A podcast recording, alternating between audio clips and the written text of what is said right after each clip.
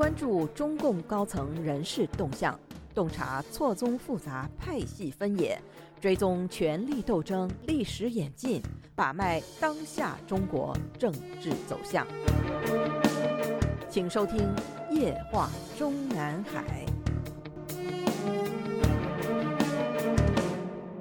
听众朋友们好，欢迎收听美国自由亚洲电台《夜话中南海》节目，我是节目的播讲人和撰稿人高鑫。我们今天所播讲文章的题目是：贵州省委前书记孙志刚突然被查的前因后果。中纪委网站上月二十八日晚突然发出通报，声称中共贵州省委原书记孙志刚涉嫌严重违纪违法，目前正接受调查。于是，孙志刚便成为去年十月才召开的中共二十大之后首位落马的前省委书记，也是中共二十大至今不我们上星期文章中介绍过的。上海市人大常委会主任董云虎后尘的第二位被官方公开宣布查处的正省部级高官，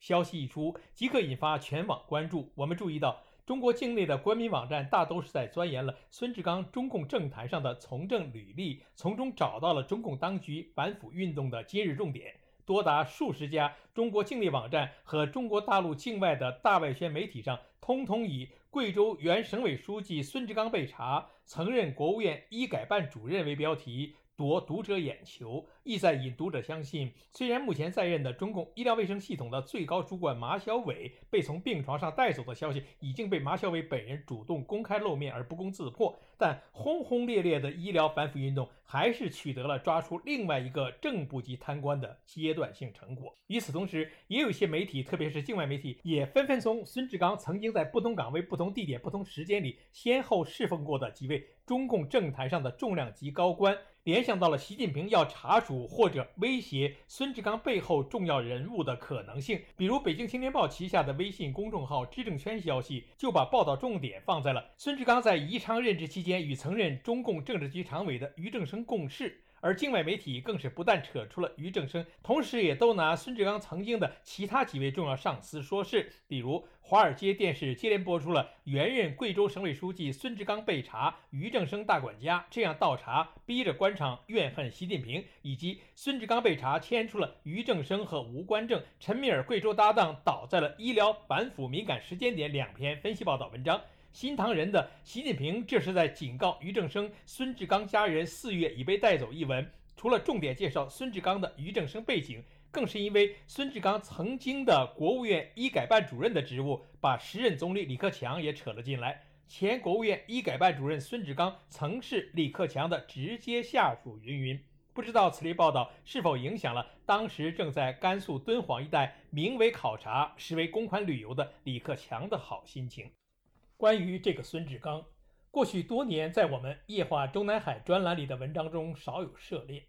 在去年九月，我们本专栏文章“不是二十大党代表的英勇，还能再进中委吗？”提及了包括孙志刚在内的近十名当时先后确实是因为年龄原因被免去省委书记职务者，都没有被安排当选二十大代表。甚至还包括了当时从湖北省委书记岗位上被新华社通稿中也称之为因为年龄原因不再担任省委书记，日后却又在连二十大代表都不是的前提下连任了二十届中央委员，日后又成为新一任中共最高检察长的英勇。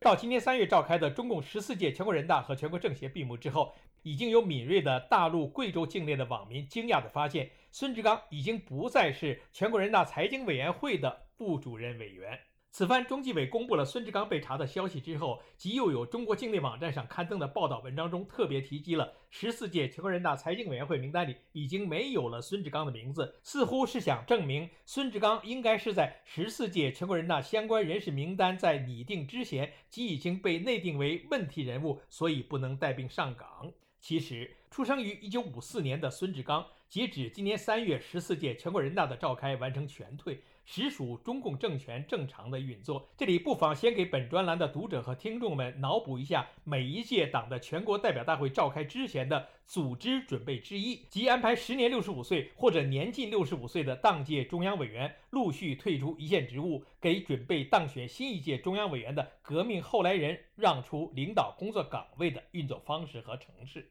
我们注意到。按照通常的中央委员三上四不上，或者说三上四下的原则，在某届全国党代会召开的当年满六十三岁还连任或者继任了中央委员者，在此届党代会召开的两年之后就年满六十五岁了。接下来由某届全国党代会结束后的第三年到下届全国党代会召开的当年，陆续都会有年满或者年近六十五岁者，只要不是被内定为下届党和国家领导人预备人选，都要陆续被安排退居二线。之所以有这种退居二线男排，主要不是从让他们这批人发挥余热的角度考虑，而是因为他们在退出具体领导岗位的时候，本身还是在位中央委员，所以必须给临时换一个具体工作岗位，让他们正常完成他们的本届中央委员任期。具体到退位省委书记的安排上，因为他们本身都是当届全国人大代表，所以其中的大部分都会被安排进当届全国人大的各个专门委员会里充任副主任委员，少数是被增补为当届全国政协委员，同时进入同届全国政协的某个专门委员会出任副主任委员。接下来，他们这些被中途安排为全国人大或者全国政协的各个专门委员会的副主任委员者，就又要依年龄被区别对待。以今年三月召开的两会为例。能够在这届两会上新任或者连任各专门委员会主任和副主任的最高年龄限制是出生于1955年，而孙志刚出生于1954年，只能告老还乡。下面继续分析孙志刚被中纪委公开宣布接受调查的可能原因。凡是对中共官场多少有点常识性了解的人士都知道，只要被中纪委和国家监察委网站。高调对外宣布正在接受调查，而且被调查的原因只被用简单八个字“涉嫌严重违纪违法者”。日后被调查处理的程序，百分之百都会先是双开并移交司法，继而是起诉、一审开始和一审判决。此类人中的百分之九十九都是当庭表示认罪悔罪，不从判决，不上诉。像薄熙来那样的在法庭上仍不改其造反派的脾气者，属于凤毛麟角，难能可贵。所以说，孙志刚未来的下场不但肯定是进秦城，而且大概率是十五年或者十五年以上有期徒刑，直至死刑缓期执行，外加终身监禁，不得假释。至于习近平下决心严惩孙志刚的背后考量有多强烈的用意，是杀鸡儆猴，更确切的形容是打鼓镇主。留待我们本专栏的下篇文章做详细的介绍和分析。本文以下内容着重在孙志刚将被中纪委的开除党籍、开除公职、取消待遇、移交司法通报中开列的至少几项罪名的介绍和分析。先易后繁，先说经济犯罪内容，再说可以公开对外宣称的政治犯罪，也就是党内严重违纪内容。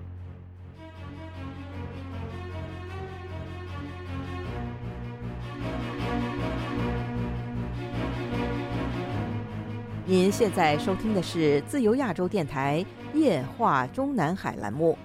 高鑫主持播讲。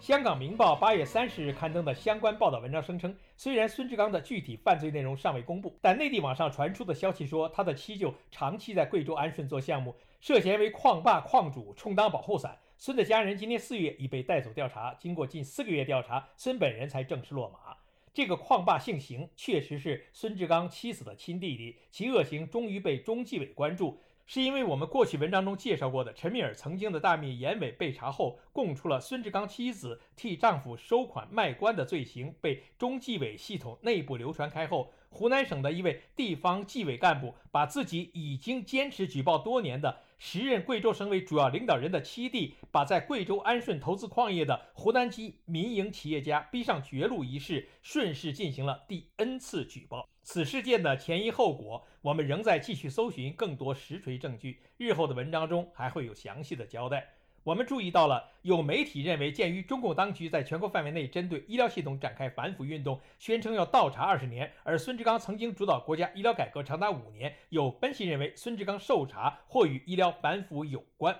但是根据我们目前所搜寻到的线索看，虽然不排除日后的全部调查结果里面证明了孙志刚和他的在贵州省委机关众人皆知贪得无厌的老婆邢某已经持续贪污受贿了 N 年，其中也包括孙志刚主管国家医疗改革的五年时间的受贿内容，但这也只是因为拔起萝卜带起泥，而不是孙志刚此次被查的起因原因。起因原因只能从两个角度追索。一个是前面说了的陈密尔前大秘严伟在中纪委专案组坦白从宽、立功受奖的威逼利诱下所交代的孙志刚妻子的巨额索贿；二是孙志刚本人在贵州担任政党一把手期间是如何严重破坏了贵州风清气正的良好政治生态。孙志刚被宣布正式接受调查几个小时之后。贵州省委即立刻召开省委常委扩大会议。贵州地方媒体的报道是，贵州省委书记、省人大常委会主任徐林在他主持召开省委常委会上强调，孙志刚涉嫌严重违纪违法，严重败坏了党的形象，